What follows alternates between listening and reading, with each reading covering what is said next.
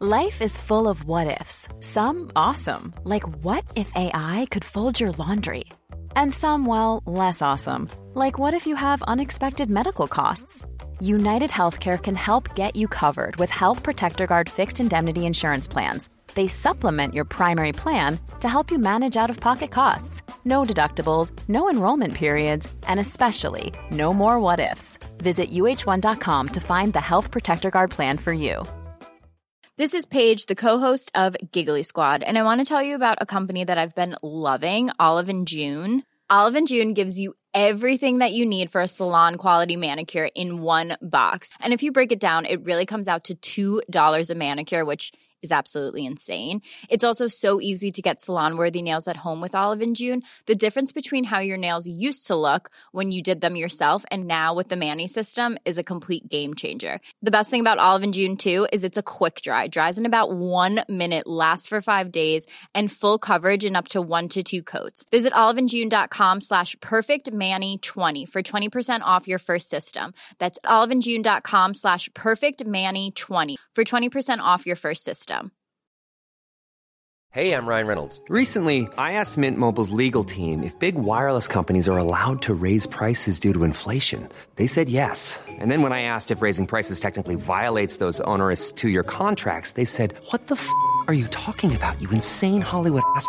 F- So to recap, we're cutting the price of Mint Unlimited from $30 a month to just $15 a month. Give it a try at mintmobile.com slash switch. $45 upfront for three months plus taxes and fees. Promo for new customers for limited time. Unlimited more than 40 gigabytes per month. Slows. Full terms at mintmobile.com.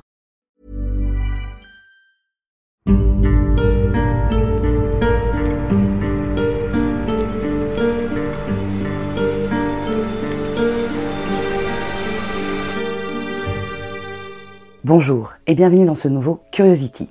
Aujourd'hui, nous prenons la direction de Saint-Paul-de-Léon en Bretagne, dans le Finistère. Cette commune de plus de 6500 habitants et située en bord de mer possède une cathédrale, la cathédrale Saint-Paul Aurélien. Ce bâtiment est rempli d'éléments sublimes et riches d'histoire, mais un seul nous intéresse aujourd'hui, les étagères de la nuit. L'une des niches du déambulatoire abrite un ensemble funéraire très particulier que Yves Pascal Castel, un prêtre catholique et docteur en histoire de l'art religieux breton, a baptisé les étagères de la nuit. Derrière une grille protectrice en fer forgé, sur trois étagères, sont disposées de petites boîtes de bois. Chacune d'entre elles contient un crâne humain une coutume très répandue en Bretagne qui est apparue au milieu du XVIe siècle et qui a duré jusqu'au début du XXe. Le but étant initialement de libérer de l'espace dans les cimetières. Généralement, au bout de 5 ans après le décès, le corps du défunt était exhumé. La dalle qui recouvrait la sépulture était rendue à la famille qui la conservait dans un lieu attenant à la maison ou tout simplement à l'intérieur même du logis, comme dans l'entrée ou dans l'âtre de la cheminée. Les os étaient mélangés, soit en ossuaire la plupart du temps, soit en fosse commune. Mais le crâne, lui, avait droit à un traitement de faveur. Il était récupéré et placé dans un petit reliquaire en bois. On les appelle parfois les boîtes à chef, puisque dans ce cas de figure, le mot chef désigne la tête d'un mort séparée du reste du corps.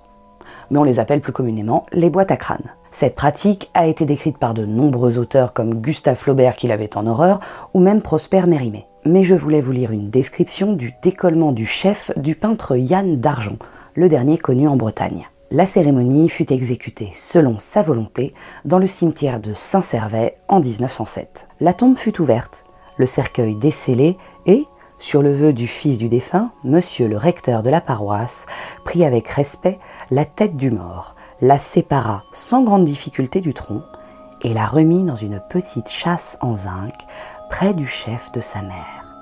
C'était le matin. Dans l'après-midi, toute la paroisse, fière de son peintre, assista à la funèbre cérémonie.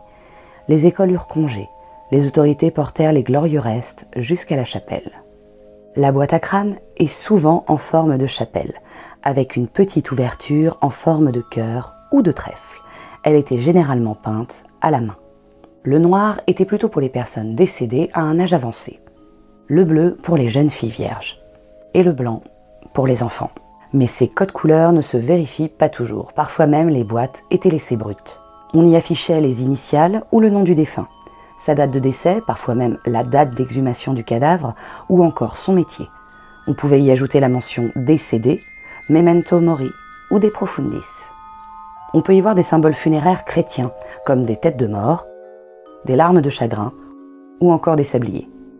Au départ, cette pratique était réservée à des personnages éminents, tels que les évêques ou les chanoines. Mais aux alentours du XVIIIe siècle, l'Église retourne sa veste, et elle considère alors que la place des restes humains est dans les cimetières, et non plus dans les églises. Les notables délaissent alors les boîtes à crâne pour se tourner vers les concessions dans les cimetières, faisant occasionnellement augmenter leur prix. Et c'est là que les boîtes à crâne connaissent le début de leur popularité. Les foyers modestes n'ont alors pas ou plus les moyens de s'offrir une concession individuelle dans les cimetières. La boîte à crâne leur permet alors d'avoir une sépulture individuelle et personnalisée malgré leurs petits revenus. Cette sépulture connaît son apogée au XIXe siècle, avant que les plus modestes ne puissent s'offrir enfin des concessions. Et là, la boîte à crâne devient sacrilège. Les étagères de la nuit de la cathédrale Saint-Paul Aurélien contiennent actuellement 33 boîtes à crâne, soit plus de la moitié des boîtes identifiées et localisées en Bretagne.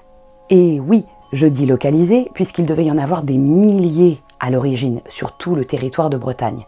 Mais les vols ont été nombreux et courants. Par exemple, cette collection des étagères de la nuit a subi un vol en 1984. Et c'est pas si vieux. Là, seul le crâne a été volé. Un an plus tard, c'est un nouveau crâne et la boîte qui le contenait qui sont dérobés. Heureusement pour le patrimoine, cette boîte qui a été volée en 1985 a été retrouvée en 2020. La boîte a été retrouvée dans une crédence de la cathédrale, accompagnée d'un petit mot manuscrit expliquant qu'il regrettait et qu'il restituait l'objet volé la collection de boîtes à crâne de la cathédrale Saint-Paul-Aurélien a été classée au titre de monument historique le 23 février 1987. Voilà, c'est tout pour ce Curiosity. On espère vous en avoir appris un tout petit peu plus sur les boîtes à crâne et surtout vous avoir donné envie d'aller visiter la cathédrale Saint-Paul-Aurélien pour découvrir cet incroyable trésor gothique qu'il renferme. Et moi, je vais vous dire à très vite pour une nouvelle curiosité.